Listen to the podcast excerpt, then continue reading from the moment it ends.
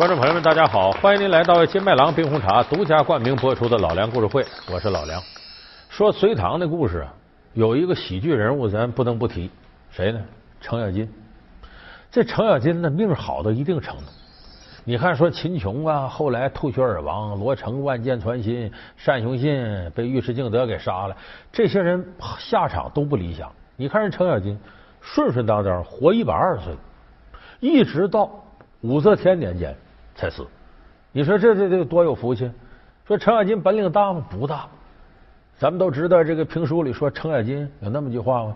叫他三板斧，其实是三斧半，四招哪四招？劈脑门啊，扎眼人啊，劈白骨啊，砍肉腿就这四下子，好使就好使，不好使就拉倒了。这能耐也不大，哎，完了很有福。他干什么事啊？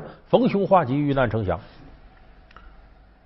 说这历史上真实程咬金是不是这样呢？告诉大家，大翻个，和这个几乎没一个地方一样。智商不高，为啥他能当老大？武功不济，胜仗全凭好运气。寿命不短，百二高龄真是他。评书喜欢造福将，这究竟是怎样的一种传统习惯？老梁故事会为您讲述被戏说的程咬金。我先给大伙说说从哪儿说，就是说从程咬金。出事开始，就是他这能耐是谁教的？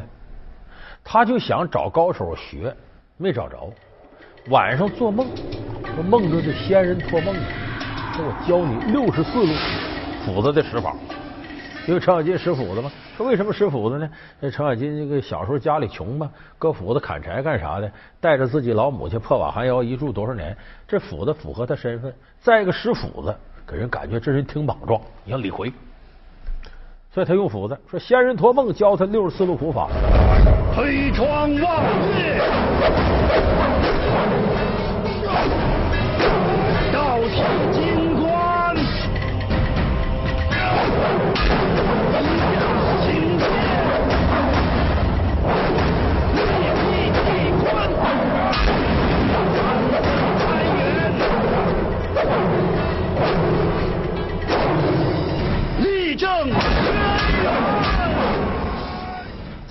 结果程咬金一醒了吧，哎呦，出一身汗，把这伏法忘了，六十四招就记了三招半。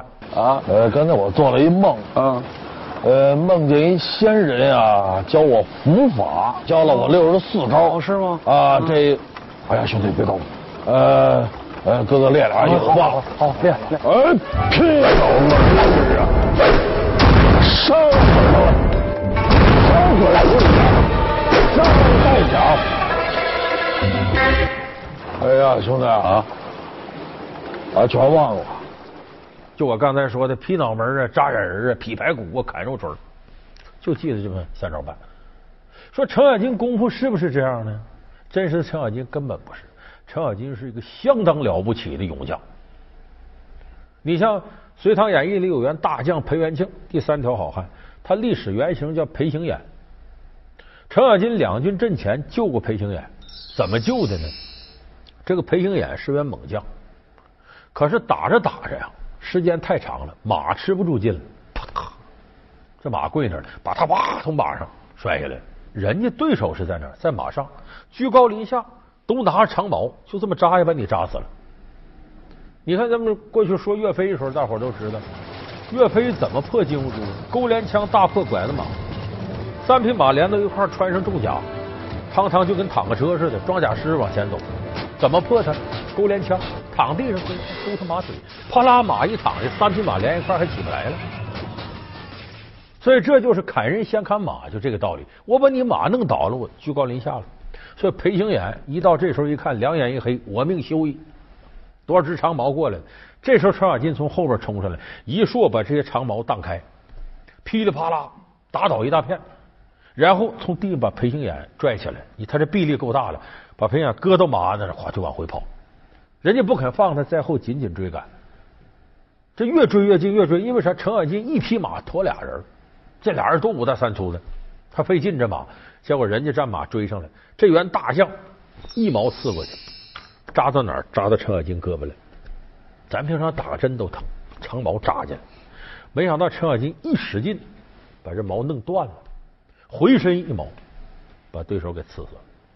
这是在中国历史上史书里真实记载的，程咬金两军阵前是何等勇猛。不光这个，他使的兵刃叫马槊。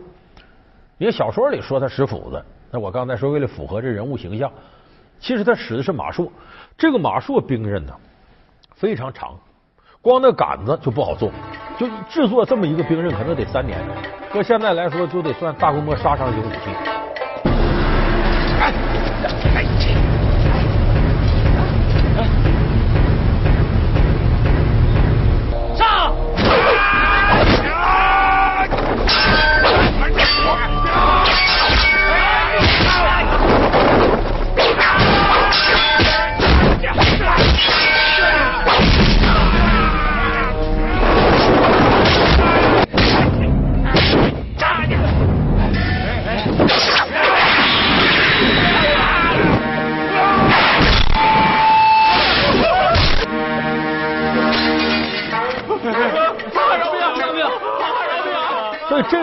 高大上，凡是使这个的没有功夫差的，而且使这个的在历史上基本都是世家。就一般的起出身草莽的打这种兵刃他打不起，他得三年多还得花钱。你看单雄信史书叫金丁枣阳术，因为单雄信祖上是北周的护国将军，程咬金祖上呢也都有来头的，所以这使马术这兵刃。所以程咬金不是说大家想就三板斧就糊弄事儿，能蒙就蒙，蒙不下拉倒。不是那样。那么说这个人物性格呢，《隋唐演义》里边呢，把程咬金写成一个，就说做事情啊，有时候有点莽撞，但是呢，他要动起心眼来可厉害。就像咱们平常见到有的人吧，能耐也不大，可是使起坏来厉害。哎，成事不苏，败事有余，做蜜不甜，做醋酸。程咬金就这么一个人，小说里就这么个形象，使点坏。你看最典型的，他这个贾家楼结义。三十六节结义，名义是什么呢？是秦琼给他妈办寿，办寿辰，这各路豪杰都来到贾家楼，递拜帖呀，送寿礼。程咬金一想，我送点啥呢？没钱呢。一看来这些啊，王八党、谢应登啊，这个侯君集、屈图兴、屈图盖，这各路好汉都带着礼品来，自个儿没钱，没钱怎么办呢？送什么礼呢？我劫点吧，劫道吧，拎着斧子就下山了。那边单雄信从山西滁州天堂县呢，带着重礼来山东，来给这个秦琼母亲贺寿。道上呢碰到罗成了，他俩原来不认识。说一问，咋都熟人？说你是干嘛？我是秦琼，我大哥，我来给他母亲办寿。罗成说乐了，说是我母亲是秦琼的姑姑。哎，我到这来也是为老太太事来的。这么他俩就搭伴程咬金一看，哟呵。这俩人过来，后头可没少带东西，就你了。嗯此山是我开，嗯此树是我栽，那要打此路过呢？留下买路财，知道我后边站的人是谁吗？那乃是十三省绿林总瓢把子。小兵，呃，你们又是瓢又是生米的，是要做饭吗？我现在就生火！这三板斧挺唬人。正这时候呢，程咬金的朋友尤俊达嘛，尤达认识哎呦，两王不可，大水冲龙王庙，一家不认一家人，不要争斗了。就这么着，这事化开了，化开化开都回来了。那人家秦琼得问呐，这尤俊达给遮丑，这单雄信就把这事说了，说刚才你有哥们。程咬金蓝脸红胡子，还来砍我们，要劫我们，弄得程咬金很没面子。再一个，单雄信南七北六十三省绿林总瓢把子，说白了，专业黑社会老大，有钱呢，送礼送的重。罗成，北平王罗毅的公子，家里也有钱，所以显得程咬金这么寒酸。再程咬金一琢磨，我下山劫你俩，让你俩给我收拾，这人不人鬼不鬼的，他心里恨得很。所以这程咬金呢，使坏这劲儿上来了。两边这不是办寿。喝酒，酒过三巡，菜过五味，英雄好汉这酒一下肚，脸都红了。这时候，程咬金使坏劲儿来了，他先呢跑到这个单雄信这边来，说：“大哥，我我挺佩服你，我看你是个实在人。跟你一道来那小子，你俩熟啊？啊，不熟啊，也刚认识。嗯，他那边喝酒那口气，我都看不上。他以为自己是北平王之子，谁都瞧不上啊。”他尤其啊瞧不上您。他还说呀，就凭我罗少一张字条，就能把这个姓单的送进官府。他还说呀，等这秦母大寿过后啊，我非扒了那姓单的皮不可。把单永信气的，我招你惹你了？你说我这个，哎，陈小金转一圈到桌子那头，兄弟，看你玉树临风，哥哥打心眼里喜欢你、崇拜你，你太厉害了，你就值得我们捧你。可是跟你一路来那个好像有点劲儿劲儿的啊，跟你什么关系？没有，刚认识。哎，他那头可说你了，你有什么了不起的？不就个富二代吗？不就他爹是王爷吗？他是个啥？没什么能耐，哪像我们这南七北六走多少年，瞧不起你，还说哪天不行揍你一顿，看你来气。你认识这姓单的吗？他可瞧不起你啊！他说呀，这姓罗的有什么了不起的？你等秦母这大寿过以后，我非扒了这姓罗的皮不可。他还说什么？他还说呀，我即使这姓罗的给我磕十个头，来，叫我十声爷爷，我也不饶他。罗成也气够呛，我招他惹他了。结果这么着，酒过三巡，菜过五味，再上来酒的时候，罗成站起来了。这位哥哥，今天咱俩可有缘分啊！我敬你几杯。俩人斗上酒了，这一斗酒，气往上撞，当庭就要打起来。你罗爷爷，我今天要扒了你的贼皮！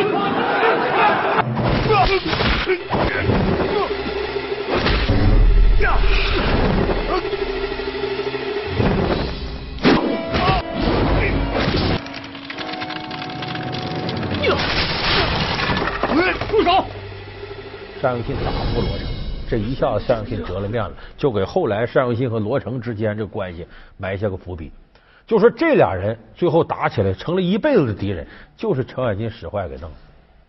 所以你看这个书里头写到这两个有意思，为啥？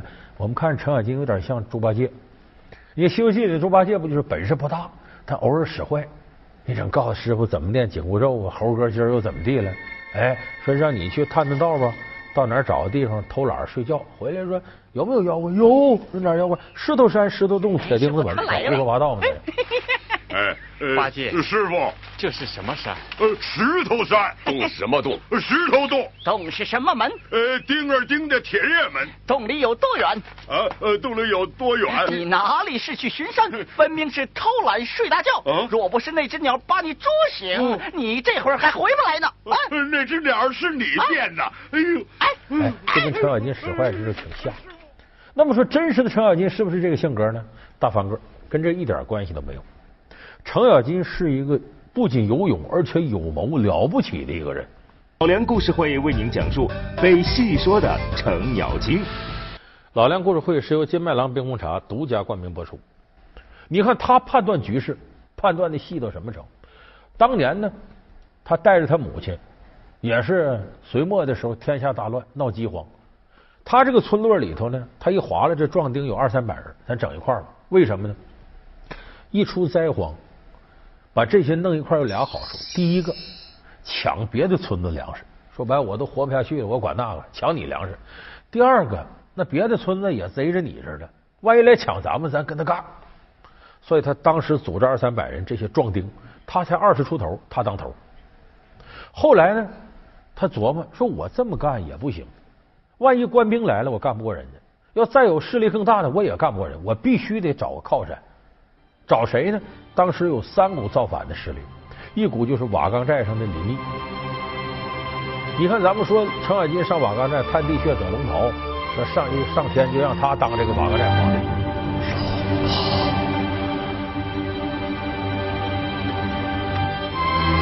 出去。今日天摇地陷，四弟舍命探地穴，这不是天意，又是什么呢？三哥的意思是让程咬金当皇上。既然这是天意，我没有意见。这皇帝谁当，不都是咱家兄弟吗？哎，给四哥穿上吧。当三年交给李密，这是扯淡。人家瓦岗寨原来就李密，还有另两伙呢，有一伙呢是原来一个杀人犯领头，还有另外一伙呢，就是跟土匪也差不多。这个时候，大伙都说投那两家痛快，大碗喝酒，大块吃肉的。李密是约束太多，程咬金说不行，咱们得投李密。为啥呢？李密身世好，四世三公，人家原来就高干，他造反有代表性，原来也有人支持他，给他送钱、送粮、送米，是吧？咱跟他有前程，所以程咬金投李密。你看看，就是在这个时候，他审时度势，非常清醒。而且后来呢，李密败了呢，他投的王世聪呢，是程咬金拽着秦琼一起走的。程咬金就说：“哥哥不能在王世聪待，这个人装神弄鬼的，权谋之术太多，真本事不大，也不像个帝王之相。”他当时做了清醒的判断，带着秦琼再投的你。受市民一拜，秦王快快请起。以后啊，不能再叫我恩公了。程将军，史明终于把你们给盼来了，快里边去吧。哎呀，秦王客气，请请请请，请来，请。所以你看，程咬金对大局的判断，他是非常准的。而且不光这样，程咬金也是一个不是那么坏个人，他是个很有节气、骨气的人。他给自己起名叫程知节，你就说这俩字一看，他有文化。说这节气体现在哪儿呢？他跟李世民混，这个李世民呢，后来挺遭罪。就他爸爸唐高祖李渊呢，就总觉得自己这儿子能耐大。怕自己这儿子能耐大了吧，一个威胁他的皇位，再一个兄弟都不容他，所以他有意识削弱李世民势力。李世民功劳太大了，今天把这个支走，明天把那个支走，也把程咬金支走，让他到康州当刺史去。程咬金就不走，跟李世民说：“说我们可不能走，尤其我不能走，为啥？我们都走了，你光杆司令了，那不请等让人收拾吗？所以我坚决不走。所以你看，在这个问题上，程咬金看问题很清醒，而且立场。”站得非常稳当，所以这是个大仁大义的、有勇有谋的了不起的将领。那我说到这儿，有的朋友说：“这怎么隋唐里，嗯，这不糟践程咬金吗？把程咬金整的半路杀出个程咬金。”哼，你知道我们是谁吗？连我们你也敢打劫？哼，告诉你，我们是靠山王杨林手下的大将。你是吃了雄心豹子胆，敢打劫我们？我不管你们是哪里的，来到我这里我就要抢！大胆毛贼，看我们怎么收拾你！啊！别走！啊！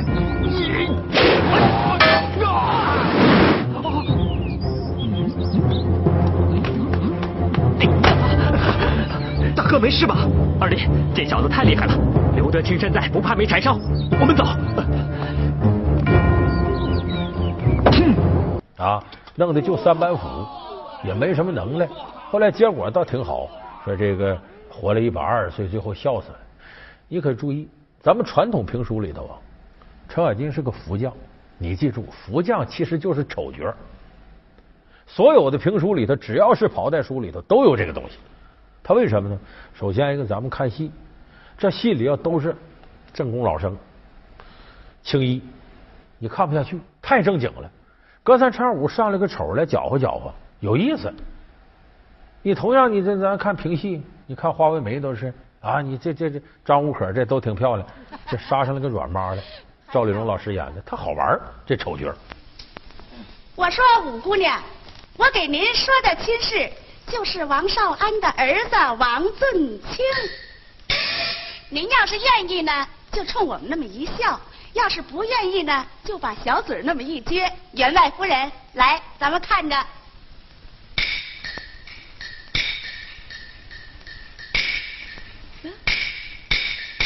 笑了笑了，行了行了，愿意了愿意了。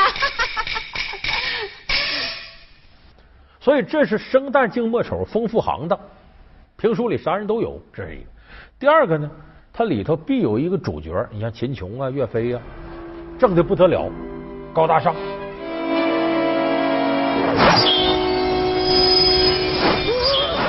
啊，永远的伟大光荣正确。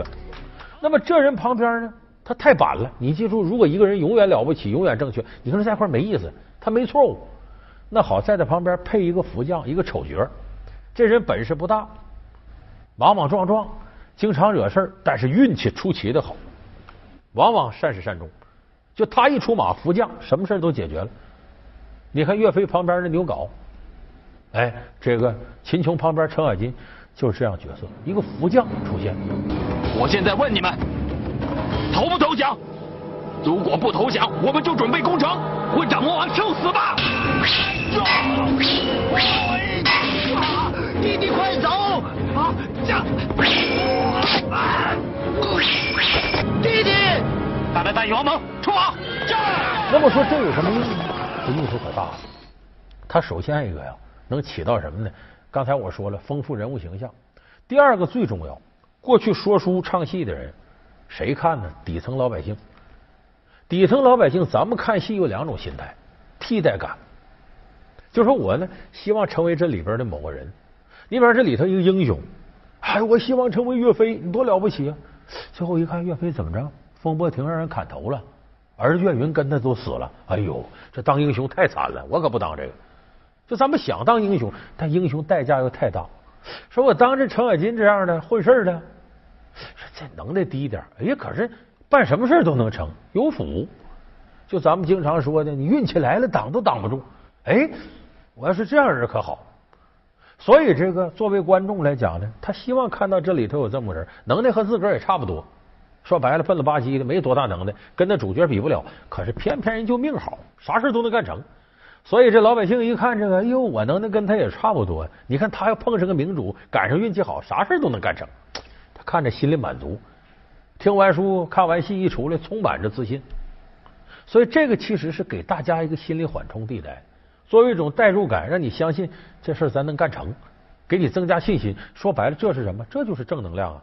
那么这时候我们来听书、看戏的人呢，看程咬金、刘镐也找到这种满足感。